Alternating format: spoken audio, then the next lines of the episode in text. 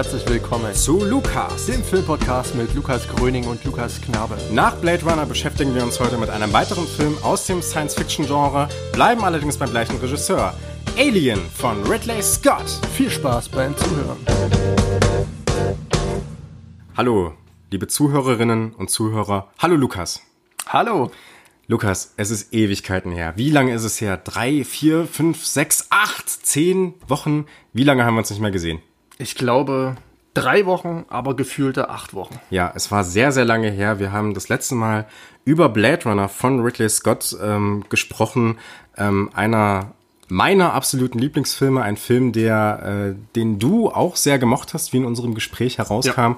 Jetzt geht es um einen Film, bei dem du wahrscheinlich noch eine größere Expertise äh, hast als ich, beziehungsweise den du wahrscheinlich öfter gesehen hast als ich. Da bin ich mir ziemlich sicher. Das könnte sein. Wobei es kein Film ist, den ich schon seit meiner Kindheit kenne, sondern eher äh, mittleren bis späten Jugend, ich glaube so 2014, 2015, ah, okay, war das erste Mal, dass ich äh, Alien ähm, gesehen hatte, den ersten Teil. Mhm. Ich hatte davor, fr also früher, ich glaube 2014, hatte ich Prometheus gesehen, Dunkle Zeichen. Ja.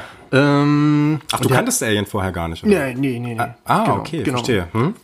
Und darauf bin ich dann äh, ja wieder auf den, auf das Original, auf, auf, auf äh, das Erstlingswerk äh, von Ridley Scott äh, zu Aliens gekommen, ähm, indem ich einfach erstmal Prometheus gesehen hatte. Das hatte mich, äh, ja, sag mal, so ein bisschen angefixt und dann habe ich mir nochmal angeguckt, was da 1979 für einen Film fabriziert wurde mhm. und äh, war sehr angetan. Ja, ja, Hat mir gefallen. Das ist sehr interessant, denn ich muss auch sagen, dass ich Prometheus zuerst gesehen hatte mhm. und natürlich da im Kino saß und äh, nicht so richtig verstanden habe, was da passiert ist. Klar, man kennt so dieses, äh, dieses, dieses Alien-Viech da von irgendwelchen ähm, ja, Bildern oder so oder irgendwelchen Clips, die man irgendwie im Internet mal gesehen hat oder so.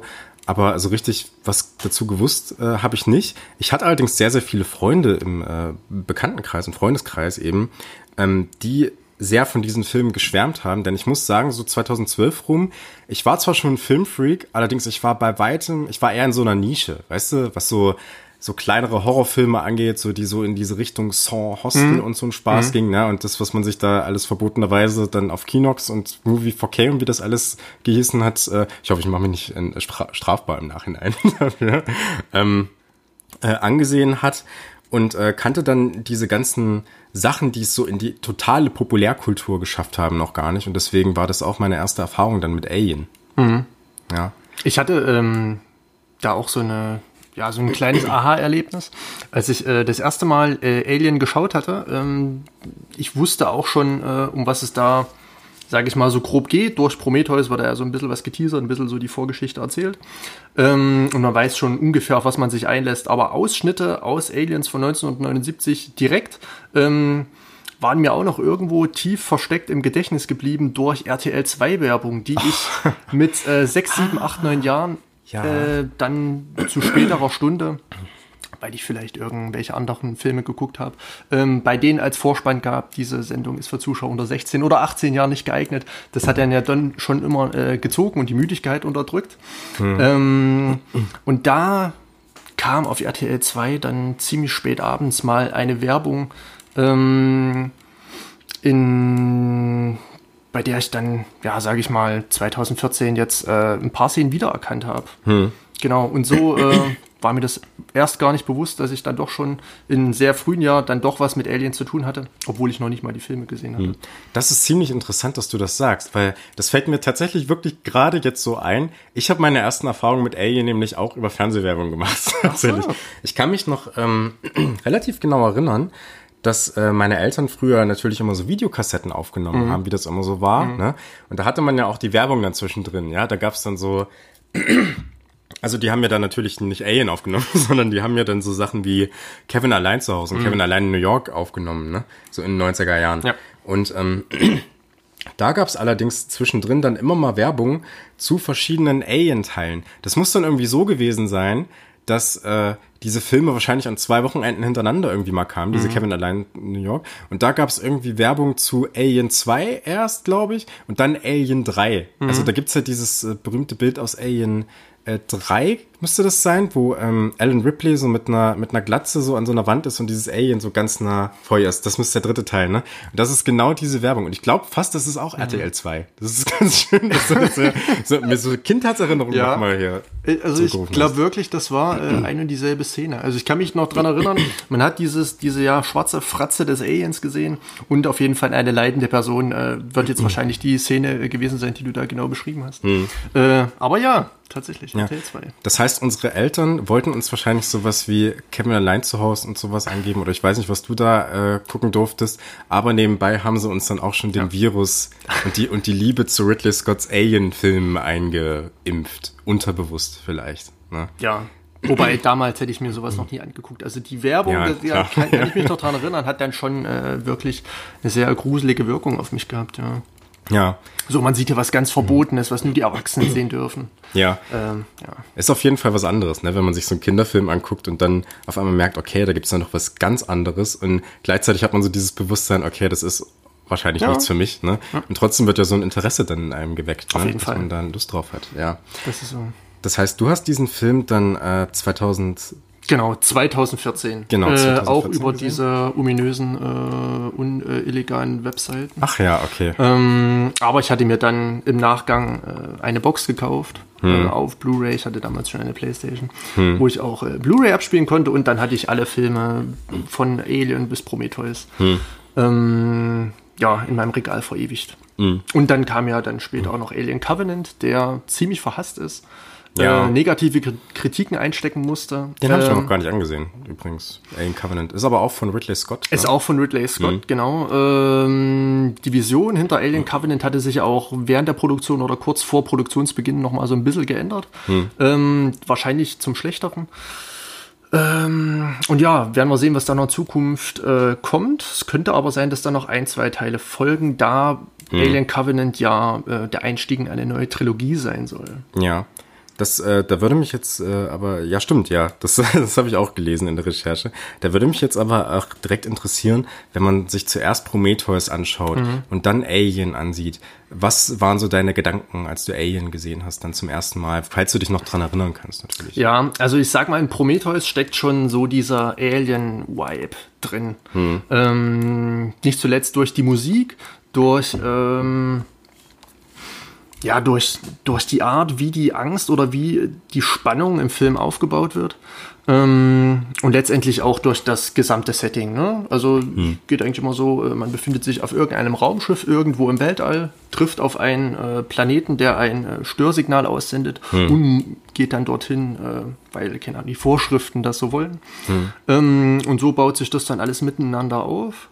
Und bei Alien hatte ich ähm, aber auch nicht das Gefühl, dass ich jetzt einen schlecht gealterten Film sehe. Ich glaube, hätte ich ähm, damals mit 19 einen Horrorfilm gesehen, der schon gewisse äh, Ansprüche, stell, äh, Ansprüche stellt, dass man, ähm, ja, die sage ich mal, ähm, etwas anders verortet, als man äh, jetzt, sage ich mal, einen, einen, einen, gegenwärtigen Film sehen würde. Man sieht einen älteren Film, es sieht vielleicht alles nicht äh, so schick aus, die Computeranimationen, ähm, die Special Effects sind vielleicht nicht so äh, ja, opulent, ausladend, realistisch. Hm. Ähm, das hatte mich aber bei Alien überhaupt nicht gestört, denn hätte es mich gestört, hätte ich den Film, glaube ich, nicht zu Ende geschaut. Also wäre da hm. irgendwie so ein Störfaktor gewesen. Ähm, damals war ich auch noch so getrimmt, dass ein Film möglichst realistisch sein muss. Also der Film muss äh, möglichst äh, realistisch alles abbilden. Das Blut muss echt aussehen, die mhm. Wunden müssen echt aussehen, das Alien muss echt aussehen. Mhm. Es musste alles irgendwie äh, greifbar äh, und tatsächlich sein. Ähm, aber das blieb es dann bei Alien auch. Mhm. bin ich auch jetzt nach meiner äh, Recherche und nach meinem mehrmaligen Sehen auch noch überzeugt. Mhm. Ähm, aber ja, in, so gesehen äh, musste ich mich da von Prometheus zu Alien gar nicht so groß umstellen. Es hat mich gleich gecatcht, sogar noch mehr gecatcht, weil zu dieser Zeit äh, auch ein PlayStation 4 Spiel Alien Isolation rauskam. Ah, was ja. ähm, sich mehr an die älteren Alien-Filme anlehnte als an Prometheus Ja. und dann auch Covenant. Das ist das, wo du diese ultra kluge KI hast, die dich dann auch verfolgt, ne? Dieses, Genau, Ja, ja. ja. Ich habe so Ausschnitte gesehen, ja, und äh, dachte mir, okay, das möchte ich niemals spielen, weil ich sowieso was so Horrorspiele angeht, gar nicht so Ja. äh, leicht äh, verträglich äh, ne, bin. Also äh, gucken gerne, ja, das ist so ein bisschen auch dieses, ja, man gibt die Verantwortung so ein bisschen an die Figuren dann äh, im Film ab oder so, ne? Ja. Man muss nicht selber handeln, wenn es schief geht, dann äh, ist es ja, ist es ja in den meisten Fällen deine Schuld ähm, in einem Computerspiel, auch wenn man das selber oftmals nicht wahrhaben will, natürlich, ja. Du hast es auch gespielt denn? Aber genau, äh, ich hatte das durchgespielt. Ach, geil, okay. Das hatte mir irgendwie gefallen. Ich habe mich da in diesem Setting, ähm, in, mit diesem Look und äh, mit dieser äh, musikalischen Untermalung sehr anfreunden können, Hm.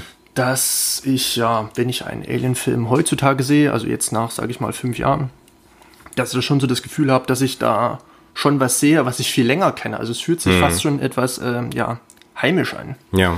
So, wenn da immer so die ersten Szenen, so die Exposition des Filmes kommen, die ja doch Hm. dann schon irgendwo redundant sind und so einen Wiedererkennungswert aufbauen, Hm. ähm, gefällt mir das immer sehr. Ja, auch die, äh, ja, sage ich mal, etwas verpönteren äh, äh, dritten und vierten Teile von Alien.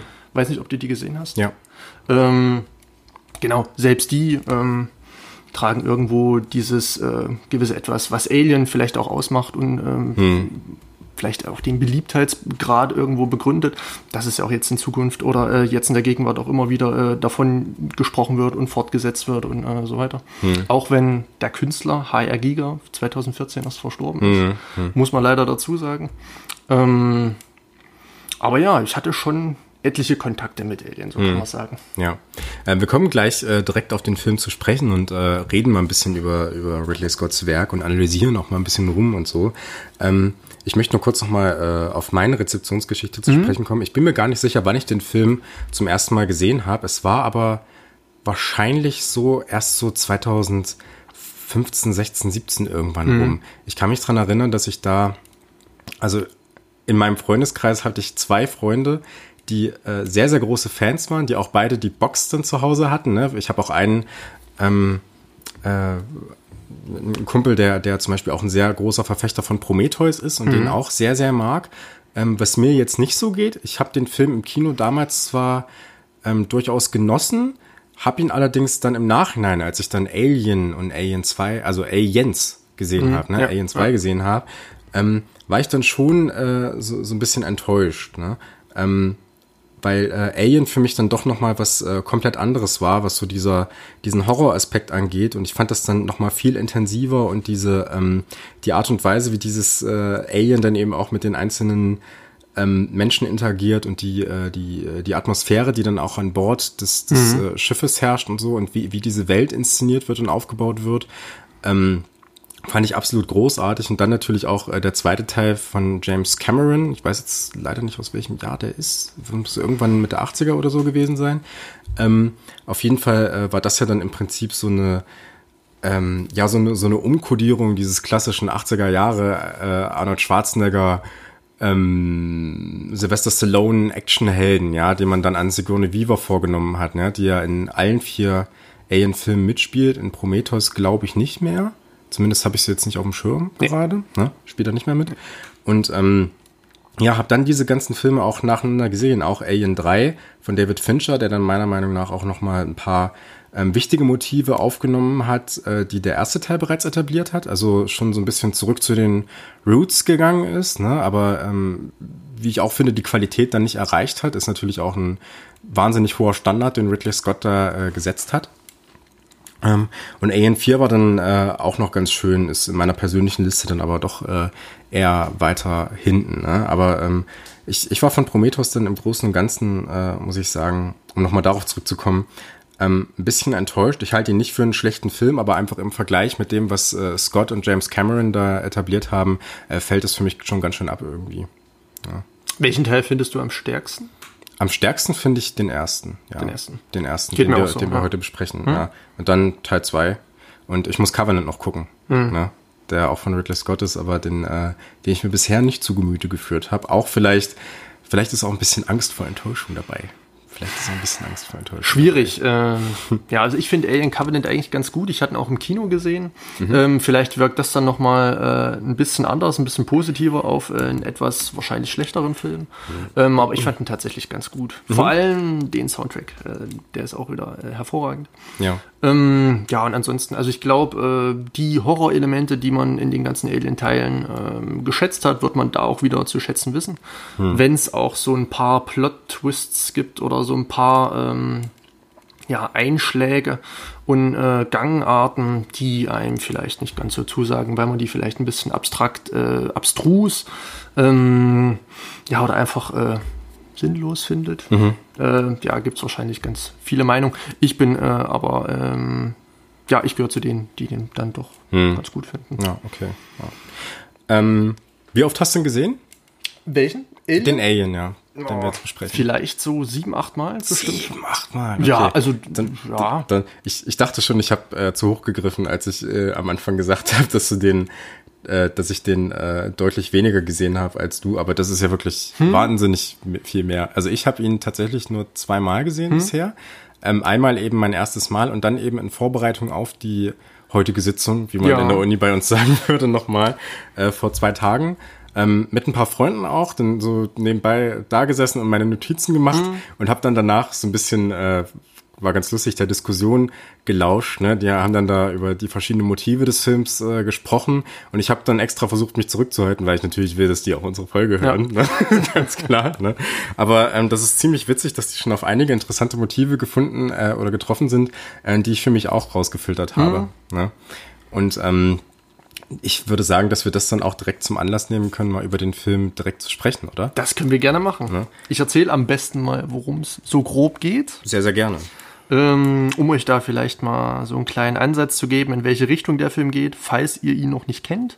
Ähm, also wir befinden uns im Jahr 2122, zur zeitlichen Einordnung vielleicht mal so als grobe Angabe, ähm, im Raumschiff Nostromo. Dort äh, ja, arbeitet eine siebenköpfige Besatzung ähm, die ja, sich in einem Kryoschlaf befindet und durch das Raumschiff selbst, ähm, durch, sage ich mal, das administrative Programm des Raumschiffs geweckt wird, da ein Störsignal von einem nahegelegenen Planeten ähm, ausgeht, der aber noch relativ weit weg von der Erde ist. Man muss dazu sagen, es wird, glaube ich, ein Erz gefördert, was zur Erde zurücktransportiert werden soll und auf diesem Weg ähm, ja, entdeckt das Raumschiff ähm, das Störsignal und mhm. die Crew wird geweckt, muss dem Störsignal laut Vorschrift nachgehen.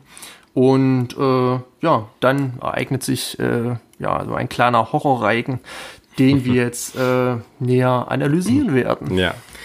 Ähm, da ist, stellt sich natürlich die Frage, wo beginnt man mit der Analyse bei so einem Film? Mhm. Und ich habe mir gedacht, äh, sinnvoll ist vielleicht äh, die von dir bereits angesprochene Exposition erstmal zum Anlass zu nehmen, um erstmal so ein bisschen die Atmosphäre zu beschreiben, die in diesem Film, oh, jetzt habe ich mein Mikro berührt, äh, die in diesem Film ähm, so herrscht.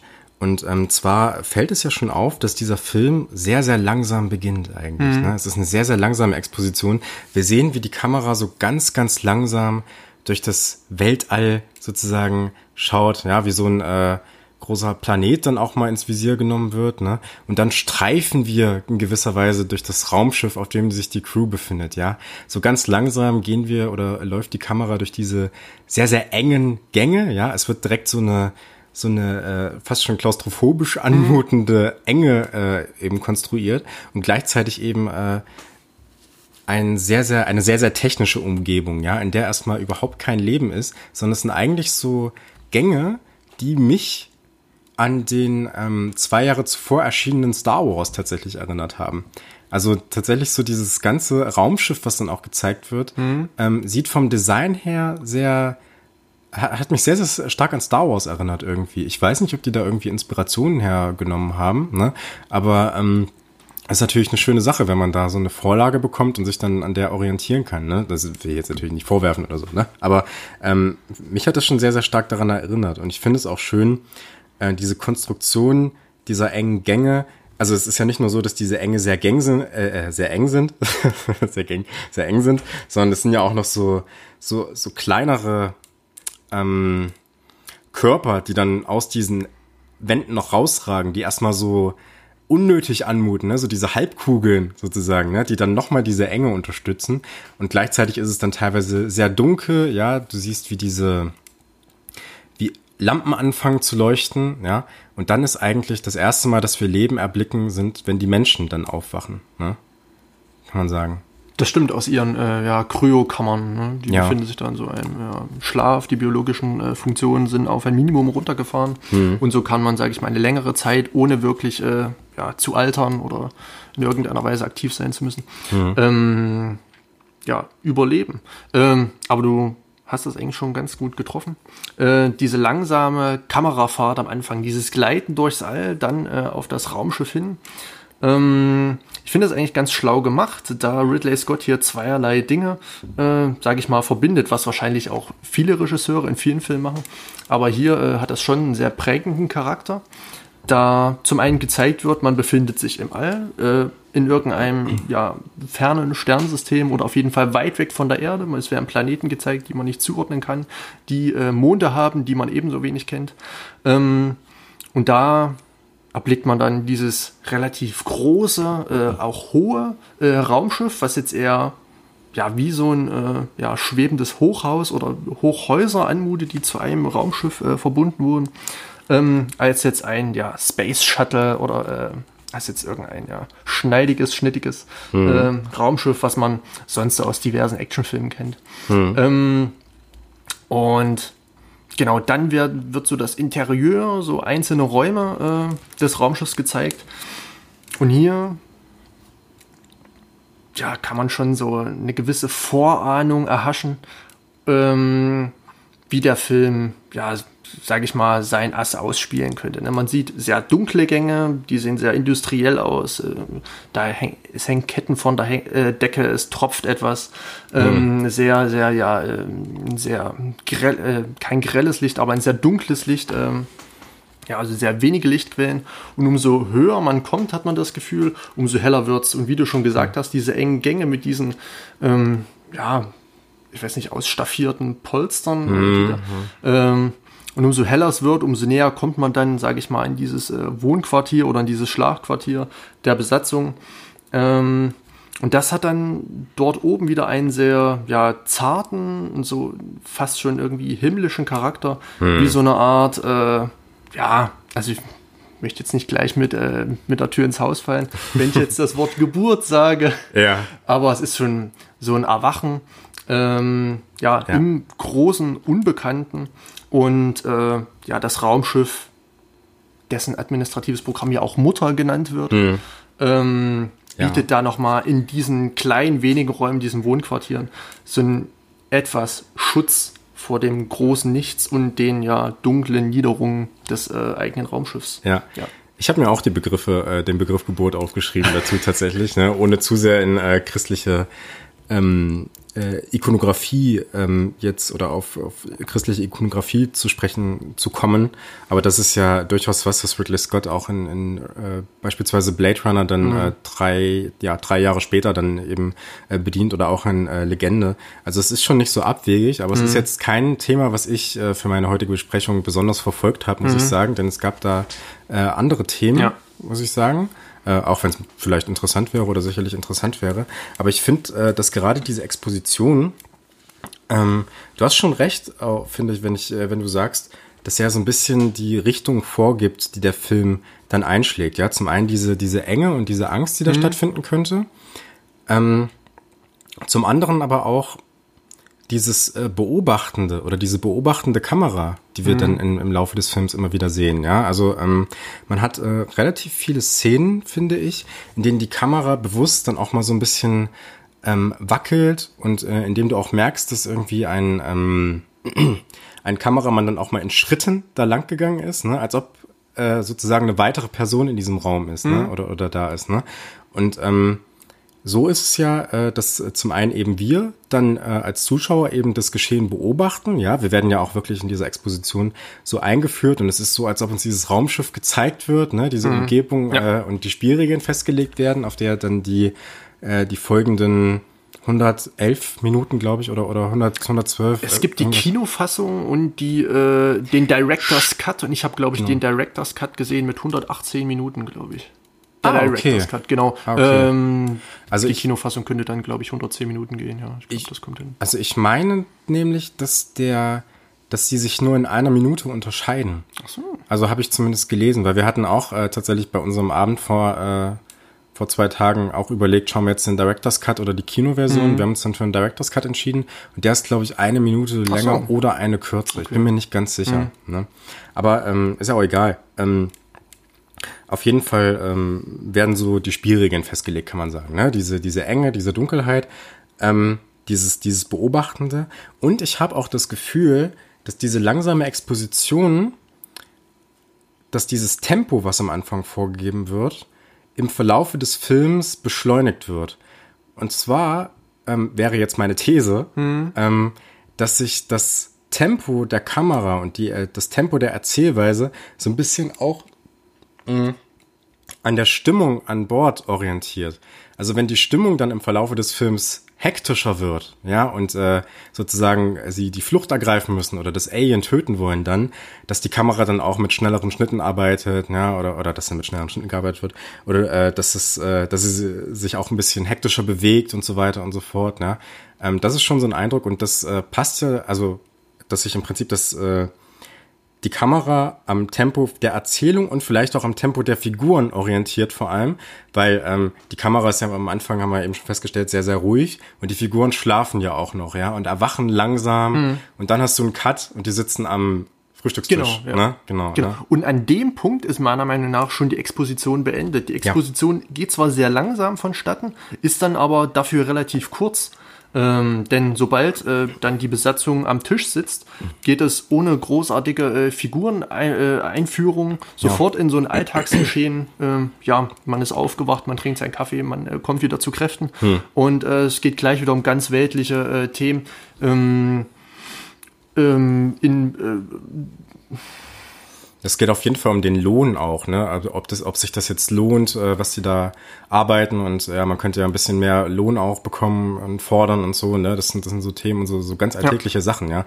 Es gibt jetzt, es findet auf jeden Fall keine große Psychologisierung der einzelnen Figuren statt, ja. Und es äh, sticht auch keine Figur wirklich raus, weswegen es auch relativ schwer zu antizipieren ist aus meiner Sicht, dass sich ausgerechnet Alan Ripley dann zur Protagonistin des Films entwickeln wird. Oder hast du das anders gesehen?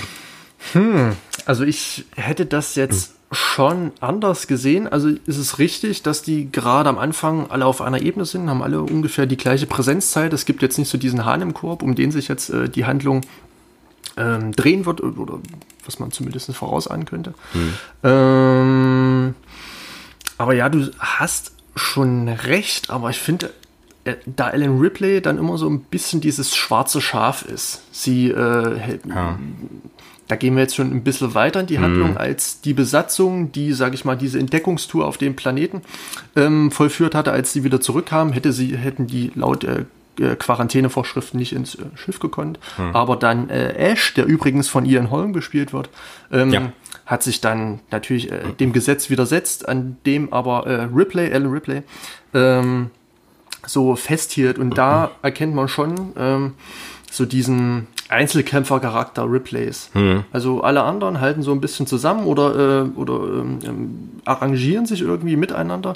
Aber Alan Ripley ist dann schon, sag ich mal, so die Kante, die ihren eigenen Kopf hat, was dann aber natürlich noch äh, im Verlauf der ganzen Handlung durch ganz andere Sachen nochmal ähm, um ein Vielfaches verstärkt wird. Ja. Ganz kurz äh, zur Einordnung, weil du gerade Ian Holm äh, erwähnt hast, äh, kennt man unter anderem aus Bil äh, als Bilbo aus der Herr der Ringe oder auch als eine nicht unwichtige Figur in äh, From Hell.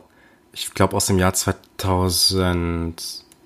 2003 oder war das Ende der 90er? Könnt ihr, könnt ihr euch selber googeln. Auf jeden Fall, ähm, da spielt er noch eine sehr, sehr wichtige Figur. Mit Johnny Depp, der Film. Ähm, auch gar nicht mal so unsehenswert oder, oder nicht sehenswert. Kenne ich persönlich auch noch nicht. Kam früher auch immer lustigerweise auf RTL 2, weil das gerade erwähnt oder weil wir es vorhin erwähnt hatten. Es wurde sehr, sehr wiederholt. Das war einer, auch einer dieser Filme, die sehr, sehr oft im Fernsehen liefen. Ähm, wo waren wir gerade? Ah ja, genau, Schwarzes Schaf. Ähm, ja, das stimmt. Ähm, ich hatte nur mit äh, meinen heutigen Sehgewohnheiten das Gefühl gehabt, dass ich auch schon sehr, sehr viele Horrorfilme gesehen habe, wo sich gerade dieses schwarze, opportunistische Schaf dann oftmals so als die Person entpuppt, die dann auch als erste draufgeht. Ja? Und deswegen war ich mir da Also ich wusste es natürlich allein dadurch, dass diese, ähm, dadurch, dass ich dieses, diese Fernsehwerbung aus den 90ern kannte, ja. ähm, dass die ja in weiteren Alien-Teilen durchaus noch vorkommt. Ne? Das heißt, die dachte ich mir schon, okay, die wird das irgendwie überleben, die wird mhm. da irgendwie rauskommen. Ne? Ja.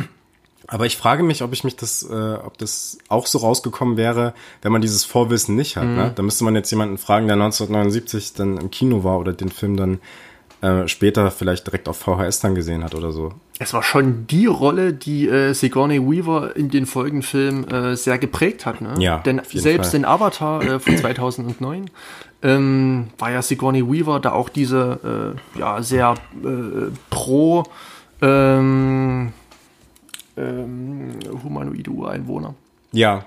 Ähm, pro dieser Navi. Navi, so, genau. genau ja, pro Navi. Ja. Pro Navi. Äh, war da schon so diese, diese taffe, ähm, ja, äh, selbstbestimmte Amazone, die da äh, mhm. ihrem eigenen Kopf hat und äh, sich nichts sagen lässt, auch nichts äh, von Männern. Das zieht genau. sich auch so durch, ne? So ja. immer relativ starke Frauenfiguren, ja? Das, was ja in Alien schon etabliert wird, in genau. Alien 2 dann auf die Spitze getrieben wird, meiner Meinung nach, ne? Äh, bei Avatar, wir sehen sie auch in äh, Ghost in der in den beiden Ghostbusters Filmen oder drei, nee zwei Ghostbusters Filmen auf keinen Fall als so eine so eine klassische Frau, die nur so ähm, oder Frauenfigur, die nur ähm, sozusagen so eine Art Sidekick ist. Sie ist in dem Film schon ein Sidekick, muss mhm. man sagen, aber sie ist trotzdem äh, eine, eine selbstbestimmte Frau, die ich glaube, sie ist die, die ähm, mit der Bill Murray unbedingt ausgehen möchte, mhm. dann in dem Film, aber sie wehrt sich dann auch dagegen ne, und äh, gibt ihm schon sozusagen äh, zu wissen, wer ja. eigentlich äh, die Hosen dann anhat. Ne? Mhm. Ne? Also da, äh, sie spielt in der gesamten, in ihrer gesamten Karriere eigentlich dann mit diesem Motiv, ja, kann man sagen. Ne? Ja. Aber gerade in den Alien-Filmen natürlich ganz klar. Ne? Ich habe vorhin schon gesagt, in, in Teil 2 eigentlich so das, was man sonst nur von, von Schwarzenegger und, äh, und äh, Stallone kennt, ja, diese, diese, diese Umkodierung in wirklich eine Actionheldin, dann, mhm. ne? was James Cameron da mit ihr gemacht hat. Ähm, ganz, ganz fantastisch. Ne? Ähm, wir haben eben schon so ein bisschen über die Atmosphäre auf ähm, dem Raumschiff gesprochen. Mhm. Ähm, die Crew kommt ja dann zu diesem merkwürdigen Himmelskörper, ja, wo, von wo aus das Signal kommt. Ja. Wie würdest du im Gegensatz dazu vielleicht die Atmosphäre auf dem beschreiben? Das ist auf jeden Fall ein Planet, der ja schon auf einer gewissen Art und Weise signalisiert durch seine Beschaffenheit, durch seine äh, ja, Witterung, äh, dass ein sehr lebensfeindlicher Planet ist. Äh, es stehen so, so Stelen oder so Dorn ähm, aus dem Boden heraus. Hm. Ähm, dann ist es sehr windig mit irgendwelchem Geröll, was durch die äh, Luft fliegt. Äh, selbst die Sonne oder irgendein äh, ja, Himmelskörper, der irgendwie ein Licht aussendet, ähm, kommt da nur sehr schwach hin. Es ist sehr dunkel, ist alles ähm, ja so ziemlich postapokalyptisch, so könnte man sich auch, äh, sage ich mal, eine Umwelt vorstellen, die nach einem ja, Atomkrieg oder nach irgendeinem Krieg irgendwie ausgelöscht, verkohlt. Auch, auch ganz kurz, äh, kannst gleich weiterreden, mhm. aber ganz interessant, dass wir wieder bei Ridley Scott so eine Sonne sehen, die von einem anderen Objekt verdeckt wird. Ne? Das ist ja das gleiche Bild, was wir im Blade Runner auch schon ja. hatten und was wir auch in, äh, was man auch in Legende zum Beispiel dann äh, von 1985 ja, sieht. Ne?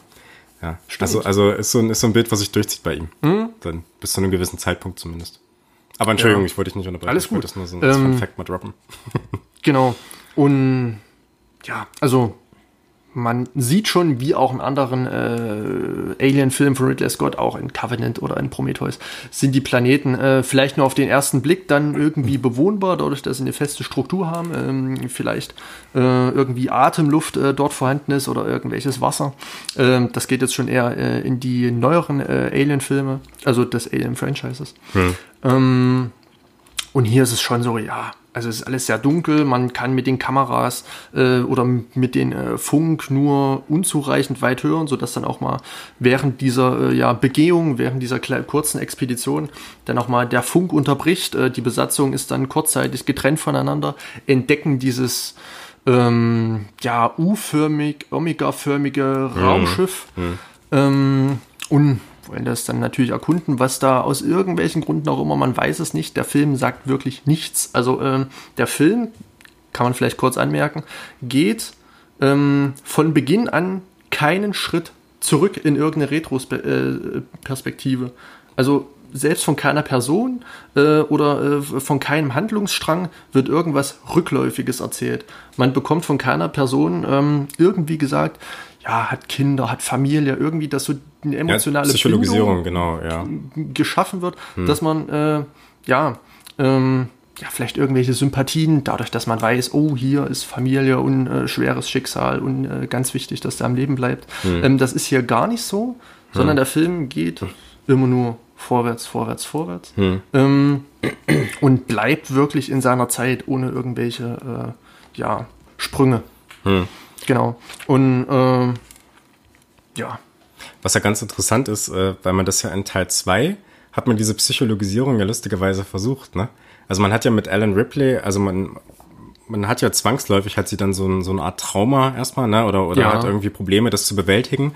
Und ähm, ich habe auch äh, in der Recherche gelesen, dass es ursprünglich eine Szene gab, in der ähm, wohl klar geworden ist, dass Alan Ripley auch Mutter geworden ist ne? Mhm. oder, oder meine Mutter war, mhm. was natürlich dann die Beziehung zu dem Mädchen auch nochmal ja. äh, ja. vertiefen würde, ne? was dann später kommt. Aber das ist dann vielleicht eine Besprechung für, wenn wir uns James Cameron irgendwann mal widmen Könnte sein. Alien 2 und über Alien 2 reden. Ja. Ähm, aber ja, diese Atmosphäre, ähm, ich fand die witzigerweise gar nicht so unterschiedlich im Vergleich zu dem Raumschiff, was, so. was wir ähm, schon kennen. Also es ist alles äh, so ein bisschen weitläufiger. Es ist mhm. nicht ganz so eng, mhm. aber ich finde, es wirkt auch, ich finde, es wirkt sehr mechanisch.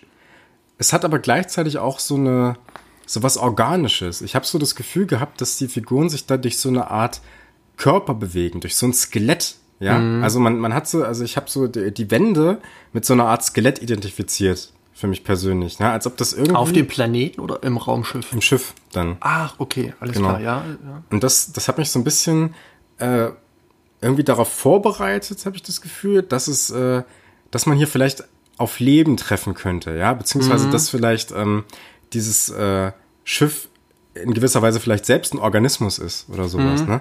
Und ähm, das wird ja dann im Prinzip zusammengeführt, ja. Wir hatten am Anfang oder wir haben so dieses, diesen Eindruck von einem, von etwas mechanischen oder ich hatte den ähm, und einem Organismus und dann kommt's ja, äh, kommt das ja so, dass einer der ähm, der, der Arbeiter oder einer, einer von der Crew, gespielt von äh, John Hurt, ich glaube, äh, Gilbert Kane heißt er in dem Film, äh, dann eben sich diesen Eiern nähert, ja. Mhm. Und dann kommt es ja sozusagen zum Kontakt mit dem Alien, kann man sagen. Ne? Und er er kriegt ja dann, äh, das Ding kommt ja dann in sein Gesicht und so. Ne? Der Facehugger. Der Facehugger, ja. Ich äh, habe mich da so an, äh, an Half-Life äh, erinnert gefühlt irgendwie. Kennst, so. kennst du, hast du Half-Life? Leider nicht, leider nicht. Nee. Die, die Headcrabs, die die äh, Half-Life gespielt hm? haben, werden direkt wissen wahrscheinlich, was ich meine. Dann ähm, sind auch so Viecher, die sich im Gesicht festsetzen hm. von Leuten und hm. die zu so Zombies machen dann, aber ist auch egal.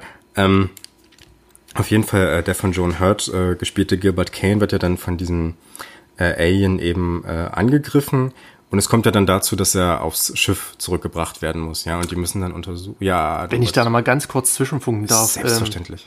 Ähm, zu dem Raumschiff, also ja, äh, auf jeden Fall diese organischen Strukturen, die man dann auch äh, ja mit dem menschlichen Körper irgendwie verbinden könnte. Also da gibt es gewisse Deutung, hm. ähm, Deutungsansätze, äh, wie man äh, gewisse Formen oder äh, ja gewisse Bauteile des Raumschiffs deuten könnte.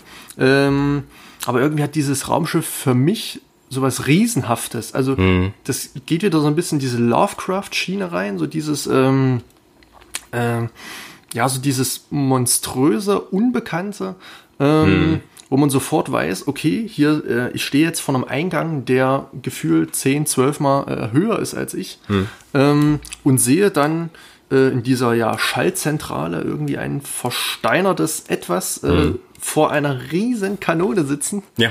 Ähm, ja, dass da schon so eine gewisse, ähm, ja, Mysterie aufgebaut wird, ähm, wo man wiederum nicht weiß, wo soll jetzt die Reise hingehen. Jetzt sieht man hier irgendwelche äh, ja, archaischen äh, Lebensformen, die äh, ausgelöscht wurden oder die zumindest äh, gestorben sind, die dort verendet sind. Ähm, es gibt da eine ganz, ganz kurze Szene, wo so ein ganz kleiner Hinweis aufploppt, ähm, dass dieser, dieser, die, dieses Lebewesen, was da sitzt, dieser, dieser, ja, ich hm. weiß leider den Namen nicht. Äh, in Prometheus und Covenant wird das dann ja noch äh, weit, hm. weit ausgeführt. Hm. Aber ähm, jedenfalls ist der, glaube ich, an der Seite irgendwie auf Höhe der Leber irgendwie aufgeplatzt. Mhm. So, schon mal so äh, als kleiner Hinweis zu dem Zeitpunkt, wenn man den Film das erste Mal äh, sieht, weiß man noch nicht, äh, wo man das Ganze jetzt einordnen soll. Das würde sich dann später erschließen oder äh, spätestens bei der zweiten Sichtung, was es mit diesem, was mit diesem Loch im Körper auf sich hat. Hm.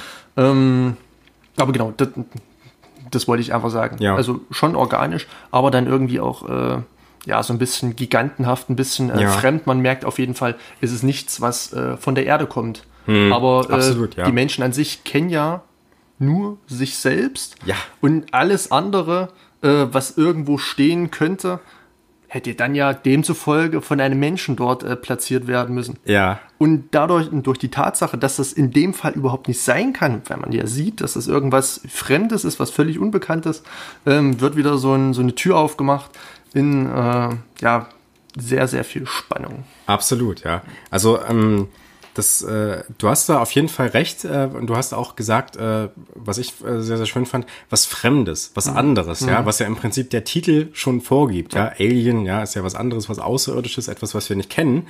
Ähm, und das ist, glaube ich, einfach so ein, so ein Grundthema, ähm, was der Film dann auch im weiteren Verlauf vorgibt, nämlich diese Auseinandersetzung mit dem Fremden und anderen. Denn ich weiß nicht, wie es dir geht, aber ich hatte zum Schluss beziehungsweise es, es gibt mehrere Stränge der Interpretation, äh, die, die ich mir so zusammengesetzt habe. Aber ich hatte im Großen und Ganzen dann nicht das Gefühl, oder ich war mir, sagen wir es mal so, ich war mir nicht sicher, ob dieses Alien jetzt eigentlich grundsätzlich den Menschen gegenüber feindlich gesinnt mhm. wäre. Mhm. Oder ob es nicht eher was mit dem Eindringen sozusagen in den Lebensraum zu tun gehabt mhm. hat. Ohne äh, jetzt irgendwas über äh, die ganze Thematik Alien zu wissen, könnte man zu dem Zeitpunkt äh, des Eintreffens in, in das Schiff, de, dem Erforschen des Schiffs, bis ähm, dann, sage ich mal, dieser Facehugger äh, auf, auf diesen äh, Mann springt, hm. Äh, könnte man das tatsächlich ähm, schon denken, ja, aber im, im Verlauf äh, bekommt man dann ja mit, äh, warum da Eier transportiert wurden, äh, wozu diese ja, Xenomorphen, diese, diese Aliens geschaffen wurden, warum die, äh, sage ich mal, vervielfältigt hm. ähm, und ja, transportiert wurden. Ja. ja. das Witzige ist ja, dass dieses Monster, äh, dieses Alien, hm. Dann, weißt du, ich sag auch schon Monster. ja, aber ist nicht falsch. Ist es nicht ja? falsch, ist ja. Nicht es ist schon ein Monsterfilm, ja. ja. Ähm, aber dass dieses Alien ja anscheinend schon dann irgend sowas wie Empathie dann zu spüren scheint. Und zwar eigentlich nur in einer Szene. Und zwar in der Szene, wenn sozusagen die Box mit der Katze vor ihr steht. Mhm. Weil man könnte sich ja die Frage stellen, okay, diese Katze ist jetzt äh, eigentlich im Ausgeliefert, warum schiebt das Vieh das einfach so zur Seite?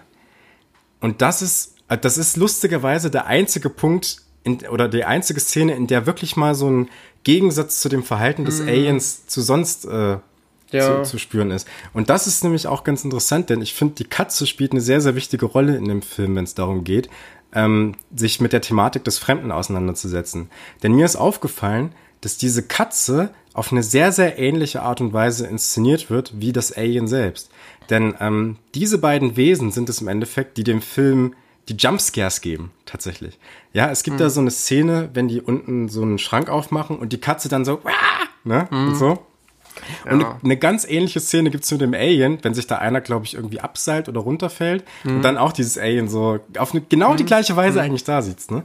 Und ich habe mich gefragt, ist es nicht eigentlich nur die Auseinandersetzung mit etwas anderem, was wir Menschen nicht kennen? Und hat Ridley Scott hier vielleicht bewusst so etwas Abscheuliches und so etwas ähm, ja äh, uns Menschen fremdes oder so ein fremdes Design gewählt, beziehungsweise ähm, der gute Hans Rudolf Giger dann eben erschaffen, um eben diese Abneigung auch beim Zuschauer zu erzeugen und eben uns dazu zu bringen, uns eigentlich gar nicht damit auseinanderzusetzen, sondern damit wir dieses Alien auch ungefragt mhm. als so eine Art absoluten Feind ansehen.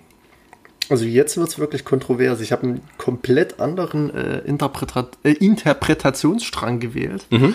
Ähm, so könnte man es tatsächlich auch sehen. Äh, ich habe jetzt das Alien in Bezug zur Katze ähm, ja so gedeutet, dass die Katze ähm, ja, sage ich mal, nicht zu, in das Beuteschema oder nicht äh, zur Motivik des Aliens irgend, in irgendeiner Art und Weise passt. Hm. Ähm, wenn ich jetzt diesen äh, Begriff droppen lasse, ich weiß jetzt nicht, ob dir da irgendwie das Gesicht entgleist, weil du überhaupt nicht damit gerechnet hast. Oh, je, je. Ähm, aber meiner Meinung nach ist ähm, das Alien einfach ein kontroverser Penis auf zwei Beinen. Nee, das habe ich auch im Kopf so, gehabt, ja. Genau. Also, ja. Und, und das ist schon pervertiert genug, ja. dass dieses Alien, diese, diese, diese, dieses äh, ja, teuflische Phallus-Symbol hm. ähm, dann sowohl Mann als auch Frau äh, jagt und zur Strecke bringt. Hm. Ähm, und ich glaube, wenn man das Motiv dann, wenn, wenn dazu noch also neben Mann und Frau noch ein Tier, eine Katze hinzukommen würde, ah. das wäre dann irgendwie zu pervers. Ja, okay. So, also, also, also ich finde so dieses Alien, dieses Alien-Design, das entstand ja in den 70ern und ich hatte auch nachgelesen, dass gerade in den 70ern in den USA äh, so feministische Bewegungen gerade so äh, am Laufen waren.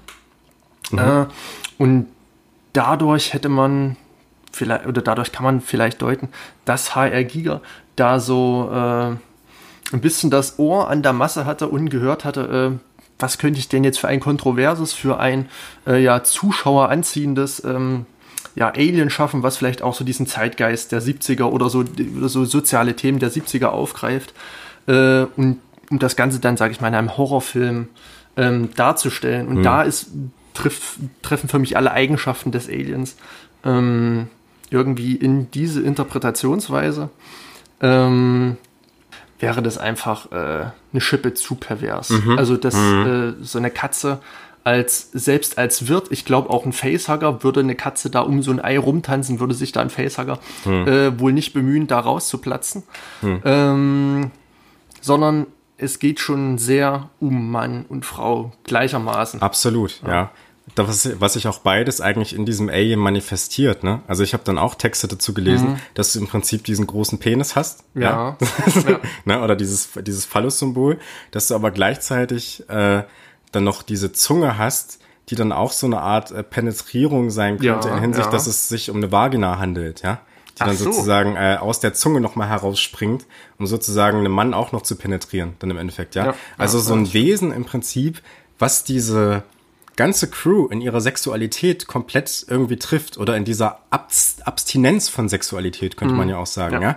Wir sehen ja, und das ist auch ein, ein schönes, äh, ein schöner Teil der Atmosphäre, äh, ähm, die in der Crew gezeigt wird.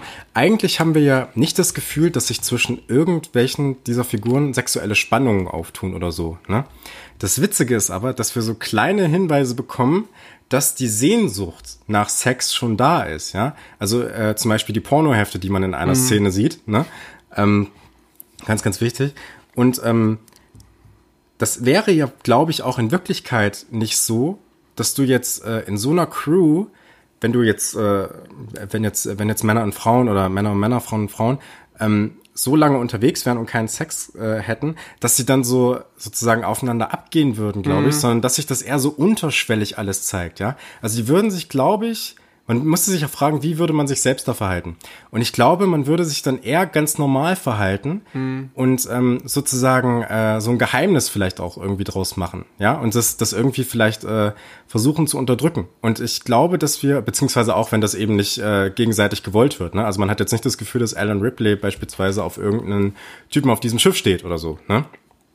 Ähm, und ich glaube, dass dieses Alien eben auch dazu da ist, und da hast du vollkommen recht, und das würde die Interpretation mit dem anderen und dem Vergleich mit der Katze schon widerlegen, ähm, diese Crew dann äh, eben in ihrer Sexualität, in ihrer sexuellen Abstinenz äh, total trifft und eben penetriert. Mhm. Es gibt ja auch diese Szene, wenn äh, das Alien vor dieser äh, blonden Frau steht, mir ist leider ihr Name nicht äh, mehr geläufig. Lambert? Lambert, das kann sein, ja. Und ähm, man sieht eben, wie der Schwanz des Aliens dann äh, die Vagina, äh, in die Vagina eindringt ja. und so. Ne? Ja, genau. Ja? Und generell auch, dass du ganz, ganz oft eben, wenn das Alien vor den Leuten steht, siehst du sozusagen das Gesicht des Aliens und wie diese Zunge ja. da mit diesem weiteren Maul rauskommt. Genau. Ja, also diese richtige. Triefend, genau. Ja, also wirklich eine Penetration, kann genau. man sagen. Ja. Das stimmt auf jeden Fall. Ich äh, kann da auch deinen Interpretationsansatz mit der, mit der Katze, dem Fremden, äh, nachverfolgen. Ähm, aber ja, also für meine Begriffe ist so diese, dieses Alien auf diesem Schiff, wo, wozu man äh, vielleicht nochmal hinweisen sollte, ähm, dass die Situation auf dem Schiff äh, mit der Crew, also so, so dieses Verhalten untereinander sehr alltäglich rüberkommt. Also ja. man merkt hier wirklich, es ist keine besondere Mission, die mhm. erfüllen keinen besonderen Auftrag, sondern es ist einfach dreckige, schlecht bezahlte äh, Arbeit, äh, genau, ja. nicht die besten Umstände. Ähm, alle sind irgendwie müde, ein bisschen kaputt und wollen einfach nur noch äh, den Auftrag, den Job fertig bringen. Dann äh, springt das, äh, springt, äh, sag ich mal, Mutter an, ähm, dieses äh, ja, System ähm, weckt die Crew und alle sind so ein bisschen in so einer, ein bisschen so einer Katerstimmung. Mhm. Allen ist überhaupt nicht äh, die Stimmung nach irgendwelchen äh, Sexualitäten. Mhm. Ähm, ja, diese Pornohefte, ich wüsste jetzt auch nicht, wem die gehören. Ich glaube sogar fast, dass. Äh, ja, ich auch nicht im Kopf. Die, ja, aber die werden dann nochmal instrumentalisiert von äh, einem Besatzungsmitglied. Können wir vielleicht nochmal drauf zu sprechen kommen. Mhm. Ähm, aber ja, genau. Und dazu dieses krasse Gegenstück, dieser Eindringling, dieses Alien als ja Perversion, Perversion der männlichen Lust. Ja. So, der dann äh, wütet, ähm, ja, in einem Raumschiff mit engen Korridoren, äh, mit langen, engen Korridoren, wo man ja auch wieder äh, so ein bisschen den Uferschlag ähm, hinbiegen könnte, dass äh, ja das ein sehr weibliches Raumschiff ist, hm. in dem dann diese, dieser äh, ja, männliche, äh, diese, dieses Phallus-Symbol äh, sein Unwesen treibt. Hm. Könnte man so weit treiben. Das sind, äh, ich glaube, die Interpretationen, die gehen noch äh, viel weiter und sind viel abstruser. Hm. Aber ich glaube mal so ist das äh, schon mal ein ganz noch begreifbarer und deutlicher Interpretationsstrang, der, genau, ja. dem man wo es sich auf jeden Fall lohnt, den mal weiterzudenken. Ja, es hat auf jeden Fall auch äh, was von, von Vergewaltigung irgendwie, ja. ja. So diese, diese ganz ja. große Nähe und dieses Bild, was wir beide kennen aus dem dritten Teil, ja, ja. ist ja auch äh, im Prinzip das gleiche und das ist das, was ich am Anfang gemeint habe, dass du ja im Prinzip äh, in Teil drei dieses Gefängnis dann im Endeffekt hast, wo Alan Ripley ja auch die ganze Zeit von Männern umgeben ist, ja, und das ist auch so eine, so eine Atmosphäre, und ähm, das Gefängnis ist natürlich auch konnotiert als ein Ort, an dem es durchaus mal zu sexuellen Übergriffen kommen kann. Ne?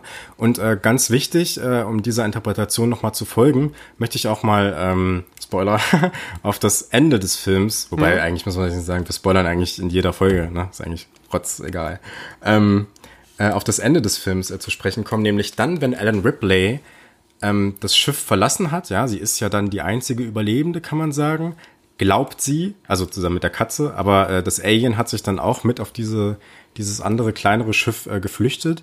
Und da haben wir im Prinzip diese Form ähm, von einer zur Schau gestellten offensiven Sexualität des Aliens mhm. nochmal vor Augen geführt. Und zwar sehen wir dann eine Szene, in der äh, Ellen nach und nach ihre Kleidung los wird. Also sie ist nicht total nackt zu sehen, sondern sie hat dann, glaube ich, noch äh, so ein Höschen und ein Hemd an oder so. Ja, ne? also so genau. ein, ne? Ja. Und ähm, dann ist es ja so, dass sie dann sieht, dass das Alien mit auf das Schiff gekommen ist, offensichtlich. Ne? Und das ist ganz interessant, weil dieses Alien liegt ja dann so da. Und ich habe mir das so vorgestellt, das ist ja eigentlich wie so ein Typ, der im Bett liegt und äh, sozusagen äh, wartet, ja, mhm. wartet, dass sozusagen ja. die andere Person auch ins Bett kommt. Und das, was Alan dann macht, ist dann witzigerweise auch, sich in diese kleine Kammer zurückzuziehen und sich einen Anzug anzuziehen, ja. Also sie zieht sich erstmal was an und gibt das Signal, nein, das wird nicht passieren mhm. und so, ja. Also ja. es ist direkt so ein Schutzmechanismus, der dann äh, aktiviert wird. Ähm, und dann ähm, schafft sie es ja, das Ding doch noch loszuwerden, mhm. ja. Aber das ist ja auch, äh, auch wie das wieder da lag, ich habe mir dann sofort gedacht, irgendwie passt es genau zu dem, was man vorher schon gesehen hat, ja, diesen, wenn man diesen Strang der äh, sexuellen Penetration mhm. auch folgt, ne? Oder dieser ähm, ja, diesem, diesem Vergewaltigungsthema. Genau. So, ne? Und da gibt's ja auch wiederum verschiedene Stadien, die sowohl vom Alien, also vom Xenomorphen, als auch äh, vom Facehugger. Ähm, der Facehugger könnte man sagen, dass das, sag ich mal, der Parasit ist, der dann das äh, Baby in den Wirt ablegt. Ähm, mhm. Und diese ganzen äh, ja, Sequenzen könnte man zum Beispiel als Penetration bezeichnen, wenn der Facehacker, ähm, sage ich mal, in den Schlund eines Menschen fährt, um dort was abzulegen, hm. ähm, also den Xenomorphen, diesen Fötus abzulegen und, äh, sage ich mal, die Menschen auch weiterhin zu beatmen. Ähm, da kommt es dann somit zur Schwängerung, hm. egal ob Mann, ob Frau, also selbst ein Mann kann geschwängert werden, was so dieses biologische äh, Verhältnis zwischen Mann und Frau komplett auf ja, auflöst. Komplett auflöst. Hm. Ähm, und dann kommt es dann, wie gesagt, auch zur Versklavung, da der Mensch dann gezwungen ist, dieses Monster auszutragen hm. und dann auch irgendwann zur Zerstörung. Hm. Genau, das so vielleicht äh, als Stadien. Ich habe mir da noch ähm, ähm, nochmal so eine heiße Interpretation rausgeschrieben. Äh, könnte sein, dass Mann wie Frau von einem ja, patriarchalen Trieb unterworfen werden, mhm. äh, um dann letztendlich ja versklavt zu werden ah, und ja. zerstört zu werden. Mhm. Ja, also so dieses, dieses oppressive, dieses unterdrückende Patriarchat in Form des Aliens beziehungsweise des Facehuggers und des Xenomorphen, mhm. die auf Mann wie Frau äh, einwirken, das biologische Verhältnis aufheben und ähm, ja so eine neue Struktur schaffen in der äh, Pyramide. Ähm, der Lebewesen. Aha, okay. okay, das ist auf jeden Fall auch ein sehr, sehr interessanter Punkt, ja. Ähm, wir haben jetzt nicht mehr so viel Zeit, äh, wenn ich so auf die Uhr gucke. Mhm. Ähm, ich weiß nicht, wie viel du noch loswerden möchtest. Also wir können, müssen uns natürlich jetzt nicht mhm. äh, irgendwie stressen oder so. Mhm. Ne? Ähm, ich hätte jetzt noch einen Punkt, auf den ich auf jeden Fall ansprechen möchte. Ähm, und zwar haben wir ja oder ähm, haben wir ja letzte Woche bereits festgestellt, dass wir im Prinzip bei Blade Runner oder mit Blade Runner so ein ja durchaus selbstreflexives Werk haben, ja, also im Sinne von ein Film, der auch noch über den Film selbst etwas aussagt. Ähm, ich finde, dass Ridley Scott das eben drei Jahre vorher mit Alien auch schon gemacht hat, ja. Ähm, das geht ja in der Auseinandersetzung mit dem Fremden oder mit dem Titel des Films eigentlich schon los. Ja, Alien, etwas anderes, etwas Fremdes. Und ähm, ich finde, dass dieser Film eben auch das Verhältnis vom Zuschauer zum Medium Film in einer gewissen Weise widerspiegelt, beziehungsweise darüber reflektiert. Und ähm, ich möchte das mal kurz erläutern, wie ich das äh, gesehen habe. Und zwar ist ja der Kinobesuch für uns Zuschauer auch immer irgendwie eine Erfahrung mit dem Fremden, ja. Also wir gehen im Prinzip in eine fremde Welt hinein oder begeben uns da in eine fremde Welt. Ähm, wir wissen nicht, was auf uns zukommt und trotzdem sind das ja immer, sehen wir ja immer irgendwelche Sachen, die irgendwie uns bekannt vorkommen, ja. Also wir sehen Menschen, wir sehen Tiere, ja, wie im, wie im ähm, am Beispiel von Alien. Wir sehen aber auch immer irgendwie etwas Fremdes und machen immer eine Erfahrung mit etwas, äh, was nicht unbedingt Teil unserer ähm, unmittelbaren Lebensrealität ist. Ja, ob das jetzt äh, beispielsweise im Gangsterfilm-Genre ist oder ganz besonders natürlich im Horrorfilm oder im Science-Fiction-Film. Ja, und ich finde, dass das Alien selbst dann eben auch wieder unser Verhältnis eigentlich zum Film widerspiegelt. Und das lässt sich an einer Szene besonders gut festhalten, wie ich finde.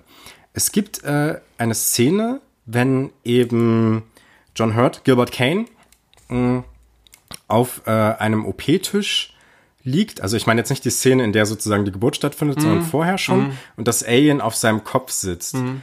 Und ähm, es geht dann darum, ähm, dieses Alien oder, oder um die Frage, wie geht man jetzt mit diesem Alien um? Und dann gibt es zwei Arten und Weisen oder zwei Positionen, die da äh, zur Schau getragen werden äh, wie man eben auch dem Film Alien meiner Ansicht nach begegnen kann. Und zwar sagt Alan Ripley in dieser Situation, sie würde am liebsten dieses Alien loswerden. Wir sollen das überhaupt nicht untersuchen. Ja, es geht im Prinzip mhm. gar nicht darum, hier ähm, äh, irgendwas herauszufinden und so. Das ist aus meiner Sicht der Zuschauer, der Filme als Unterhaltungsmedium konsumiert, sich eben von einer weiteren Untersuchung abwendet und im Prinzip so eine Art, ja, ähm, ich gehe da rein und ich mache mir keine weiteren Gedanken darüber, ja. Während die anderen Crewmitglieder, allen voran eben Ash, von äh, gespielt von von äh, Ian Holm, Ian Holm ja. Dankeschön, eben untersuchen möchte. Ja, er möchte mehr darüber hinausfinden. Ja, er möchte sich noch weiter damit beschäftigen. Er möchte wissen, was ist das jetzt für eine Lebensform. Und ähm, ich finde, dass auch das gerade das spätere Alien diese Form äh, oder, oder, oder dieses Beziehung, diese Beziehung zwischen Zuschauer und Film nochmal ähm, besonders hervorhebt. Denn wir sehen ja ein Wesen, was im Grunde genommen organische und sogar humanoide Züge hat, ja. Also wir sehen, wie du schon gesagt hast, wir sehen im Prinzip einen Penis. Wir sehen aber auch äh, sozusagen eine Art ähm, Persona dahinter, also im Sinne von, also im Sinne von ein, ein humanoides Wesen, im Sinne von, das hat Arme, es hat Beine, ne, es hat ein Gesicht, es hat eine Zunge, ne. Ähm, das heißt, wir sehen da schon was Bekanntes drin, aber gleichzeitig etwas, was uns total fremd vorkommt. Und äh, in diesem Sinne, in dieser Interpretation könnte man sagen, dass die Crewmitglieder sowas wie die Zuschauer sind, während das Alien der Film ist, der ähm, auf der einen Seite eben äh, sich als nicht so leicht durchdringbar erweist, ja, der sich nicht so leicht deuten lässt und, und wo man nicht so richtig weiß, wie soll man damit umgehen, der aber auf der anderen Seite auch wieder dann was mit dem Zuschauer macht im Sinne, ja, also jetzt mal ganz, ganz groß, ne, und den Zuschauer dann doch dahingehend beeinflusst und in gewisser Weise verführt, ja, Seduktion und so, ja. ne. Ähm, in einer anderen Interpretationsweise könnte man natürlich auch, aber dafür habe ich dann zu wenige Belege, muss man sagen, dass wir diese ähm, beobachtende Kamera die ganze Zeit haben, die die Crewmitglieder eben beobachtet, ja. Und äh, ich habe vorhin schon gesagt, so ein Typ, der dann äh, wie so ein Typ, der dann so durchläuft, teilweise in manchen Szenen. Dann könnte man auch wieder sagen, dass die Beobachtungsperspektive beim Alien liegt und die Crewmitglieder ähm, in gewisser Weise dann die äh, sozusagen ähm, die die Zuschauer sind. Also sozusagen das äh, durch das Alien, die beobachtende Perspektive des Aliens, haben wir im Prinzip die Perspektive des Kameramanns, des Regisseurs, der natürlich auch auf sein Publikum schaut und sieht, wie kann ich ähm, mein Publikum beeinflussen auf eine Weise. Hm, also, ähm, ich versuche mal, ob ich das jetzt zusammenbekomme. Also die Gedanken, die mir jetzt dabei jetzt durch den Kopf gegangen sind. Also würdest du um mal bei den Worten eines sehr bekannten äh, YouTube-Filmrezensenten äh, zu bleiben, ähm, würdest du sagen, dass Alan Ripley eher der Schauer ist und Ian Holm der Seher? Ich würde sagen, das ist eine sehr, sehr gute Frage. Das ist eine wirklich gute Frage. Gehen wir mal davon aus, es ist einfach so. Ja. So, Ian Holm ist dann, äh, also Ash ist dann dieser Forschende, der wissen will, was dahinter steckt. Hm. Aber der wird dann durch diese Seduktion des Films ja in so eine Nachahmerrolle äh, getrieben, indem er Ellen Ripley mit dieser Zeitung, die er auch zu einem Phallus-Symbol äh, formt, hm. äh, rollt, hm. um dann äh, Ellen Ripley im, im Streit dann, sage ich mal, äh, durch den Mund damit zu erwürgen ja, oder, ja, ja. oder die, auf jeden Fall die Luft abzuschnüren. Ja. Ähm, da könnte man ja dann wieder so einen negativen Einschlag finden, dass man sagt, okay, manchmal ist es einfach besser, nicht zu tief zu forschen. Sonst, äh, mm. falls man, sage ich mal, diese die äh, psychischen Dispositionen ähm, nicht äh, findet, ähm, die den Film ja auf eine ja, verträgliche Art und Weise äh, einrezipieren lassen. Mm. Ähm, sondern dass man sich davon vielleicht irgendwie ja als Nachahmungstäter äh, beeinflussen könnte. Also so überspitzt jetzt, weil, ja. weil du das gerade gesagt hast. Mhm Ash, der Forschende, der dann aber auch, sage ich mal, davon so äh, äh, beeindruckt ist, sagt, es ist ein perfekter Organismus. Ja. Ähm, und wird dann, ähm, kommt dann, sage ich mal, auch zu seinem äh, ja, Lebensende. Äh, ihm wird ja der Kopf abgeschlagen, stellt sich raus, es ist ein Android. Hm. Ähm, ähm genau, der dann auch ja, dem Alien in einer gewissen Art und Weise nacheifert auch was, obwohl es ein Android ist, von dieser ähm, Sexualität mitbekommt, was eigentlich im Prinzip gar nicht möglich sein kann, mhm. wenn eine Maschine ist, mhm. aber trotzdem auch so dieses starke Verlangen hat. Jetzt ist das Alien da und jetzt möchte ich aber auch mal. Ja. Äh, jetzt habe jetzt hab ich gesehen, wie es funktioniert. So ja. ähm, kann man sowas in Perfektion vollführen. Und jetzt will ich aber auch mal mit meinem Pornoheftchen. Mhm.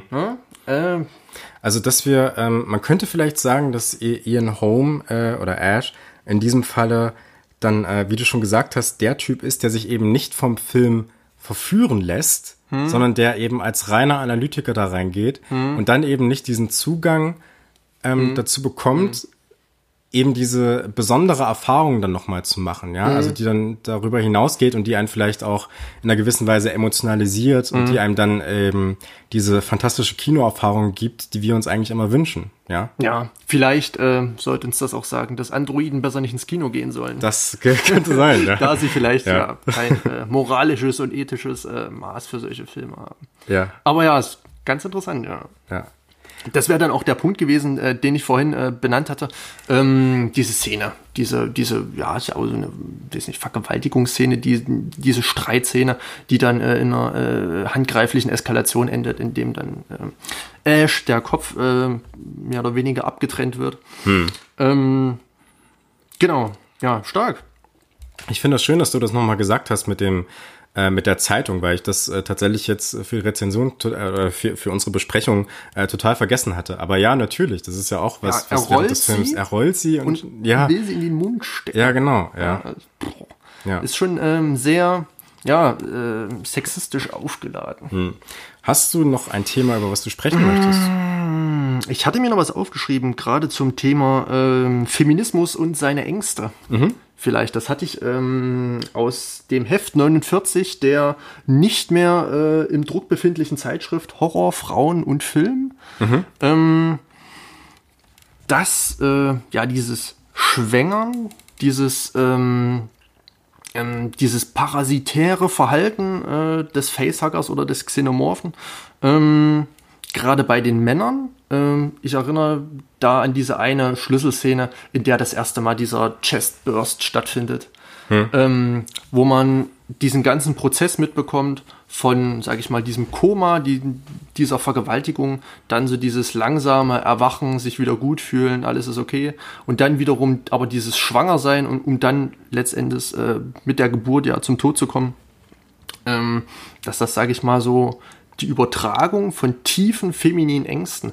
Also ich erinnere da auch noch mal an Filme wie Das Omen, hm. dass, äh, sage ich mal, Kinder dann doch oder diese Angst vor dem, vor dem eigenen Nachwuchs, ähm, dass die schon irgendwo in der Gesellschaft besteht, wenn auch nicht mehr ähm, so exzessiv. Also es ist vielleicht schon so eine anachronistische Angst, die dann äh, vielleicht schon so überlebt wurde, aber dann ganz tief, wenn man sich mit dem Thema Geburt beschäftigt, bestehen mit Sicherheit ähm, bei Frauen noch die Ängste.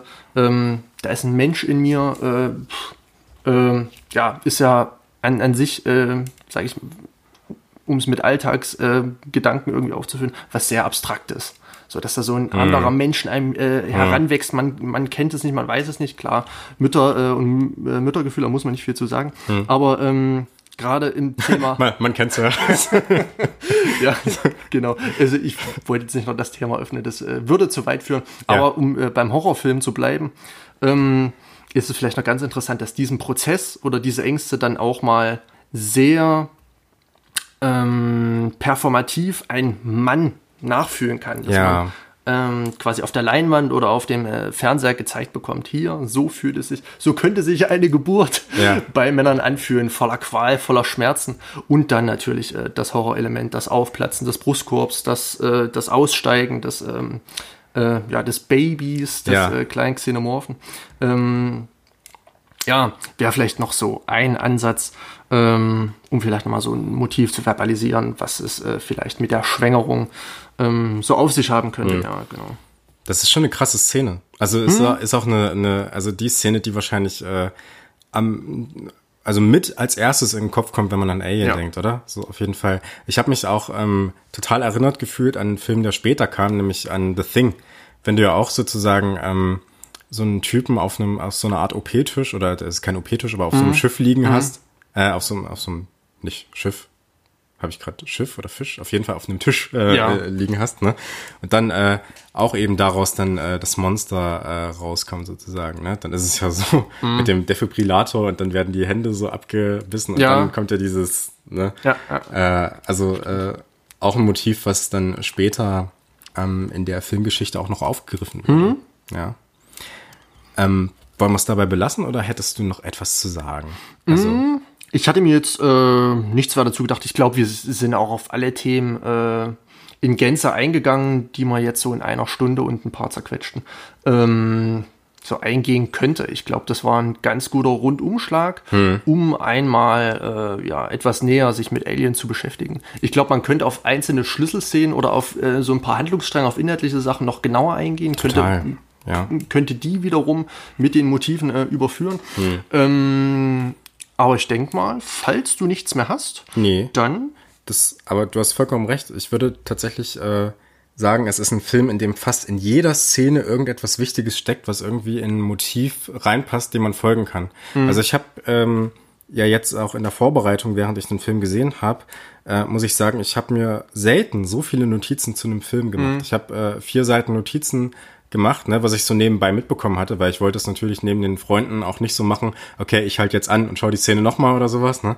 Ähm, aber das ist äh, schon allein da sehr, sehr viel zusammengekommen. Das ist äh, mhm. extrem spannend, dieser Film. Und mir hat es auch wieder mal gezeigt, ich hatte es dir äh, schon gesagt, bevor wir den jetzigen Podcast aufgenommen haben, ähm, dass Ridley Scott äh, gerade in Blade Runner ähm, und in Alien wirklich eine meisterhafte äh, Regisseurleistung geleistet hat. Mhm. Ähm, also das äh, ja, beeindruckt mich ja. Äh, ja nachhaltig, was das eigentlich für starke Filme sind, wenn man sich äh, im Nachgang nochmal tiefer damit beschäftigt. Mhm. Ja. Zwei absolut fantastische Filme. Ähm, drei absolut fantastische Filme, muss man. Ja, du hast noch was gesagt. Ich hätte noch ähm, so einen kurzen Vergleich ähm, zu Filmen, zu Horrorfilmen der 70er, Gerne. die man äh, vielleicht so ja am prägnantesten in Erinnerung behalten sollte. Da wären ja zu, zum einen äh, Jaws hm. äh, und Halloween. Und oh, ja. damit, also, also Halloween von 78, Jaws von äh, 75 hm. ähm, und dann Alien 79 und das ist also diese Riege des äh, klassischen äh, Hollywood-Horrorfilms, hm. ähm, die dann, ja, so, sage ich mal, begründet wurden durch Spielberg, äh, durch Carpenter und äh, Scott und dann natürlich äh, immer weiter und weiter geführt wurden. Genau, das wollte ich nur mal kurz anmerken, dass man so auf den Schirm hat, dass ähm, ja so diese drei Big Player, Jaws, ja. äh, Halloween und ähm, ja Alien, dann ja. so ja. auf einer Stufe stehen und äh, ja, sage ich mal, schon so einen Weg für die nächsten, für die 80er, 90er und 1000er äh, vorgeben. Hm. Auch ähm, Jaws und ähm, äh, Halloween, äh, fantastische Filme von zwei fantastischen ja. Regisseuren, ne, ja. von Steven Spielberg und äh, John Carpenter. Ähm, und wo wir beim Thema Regisseure sind, mhm. ähm, haben wir ja, ich habe es gerade eben schon angedeutet, ähm, wir haben ja jetzt drei fantastische Filme gesehen, Gladiator, äh, Blade Runner und ähm, Alien heute, ne, ähm, die vom gleichen Regisseur sind. Ne? Und ähm, wir haben tatsächlich im Vorgespräch gedacht, wir behalten das so bei, dass wir uns eben nicht einzelnen Filmen immer widmen, so wie wir es am Anfang gemacht haben, wo es so, da hat man mal 1917, da hat man mal Pulp Fiction, ne, und dann, äh, womit ging es weiter? Ich weiß es gar nicht mehr. Wir hatten auch Casablanca. Casablanca und Call Me By Your Name und so, die genau. hatten dann alle, ne. Ähm, sondern wir werden das jetzt äh, in Zukunft so behandeln, dass wir ähm, in erster Linie Regisseure in Blick nehmen. Also nacheinander einzelne Filme von Regisseuren uns angucken und uns mhm. vielleicht ansehen, okay, wo gab es da vielleicht eine Entwicklung, wie hängen die unterschiedlichen Filme zusammen, lässt sich vielleicht ein durchgängiger Stil oder durchgängige Themen, lassen die sich erkennen. Ne? Ähm, das haben wir jetzt mit Ridley Scott gemacht und ähm, wir werden das eben jetzt so fortführen.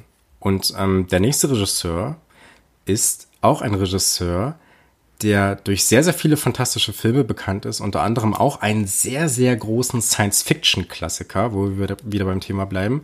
Aber ich glaube, das nächste Mal werden wir noch nicht mit diesem großen Science-Fiction-Klassiker anfangen, oder? Na, wir werden mal gucken. Ne? Wir werden, also wir wissen auf jeden Fall noch nicht, welchen Film wir als nächstes besprechen. Wir wissen aber schon, um welchen Regisseur es in nächster Zeit genau. gehen wird. Es mangelt gehen auf jeden Fall bei diesem Regisseur äh, nicht an hochklassischen Filmen. Deswegen ja. kann man äh, geflissentlich auf diesen äh, ominösen Science-Fiction-Film äh, verzichten und könnte auch jeden anderen äh, Film des Regisseurs nehmen ja. und hätte einen guten Film vor der Brust. Absolut. Ähm, Wobei wir den schon besprechen müssen, finde ich. So, auf jeden Fall. Auf aber jeden falls Fall. wir uns in der nächsten Folge nicht dafür entscheiden, macht das überhaupt Dann nichts. Dann macht das überhaupt nichts, ja. Denn ähm, ich sage einfach mal, um wen es geht. Es geht um ja, den großartigen Regisseur Stanley Kubrick. Ganz genau. Stanley Kubrick, einer der ganz, ganz großen, nicht nur Filmemacher, sondern auch Künstler der Filmgeschichte. Es ist wirklich ein äh, Regisseur, dessen Filme so unfassbar artifiziell sind, ja, so perfekt nach dem goldenen Schnitt angeordnet und so, ja, der sich wirklich dann eben auch als, ich weiß nicht, ob er sich selbst so verstanden hat, aber der eben auch als Künstler rezipiert wird, äh, durchaus. Ähm, wir wollen jetzt nicht zu viel verraten, alles äh, weitere werdet ihr in den nächsten Folgen ähm, sehen können und wir werden vielleicht auch im Vorfeld mal sagen, um welchen Film es geht. Müssen wir mal gucken. Keine Ahnung. Wir haben das ja bisher auch auf Social Media recht spartanisch Ja, behandelt. genau. Über die üblichen Kanäle könnten wir euch dann in Bälde informieren, um welchen ja. Film es sich handeln könnte. Mal gucken. Ähm, bis dahin bleibt uns, glaube ich, nur noch die gute alte Verabschiedung. und macht's gut. Bis bald. Macht's gut.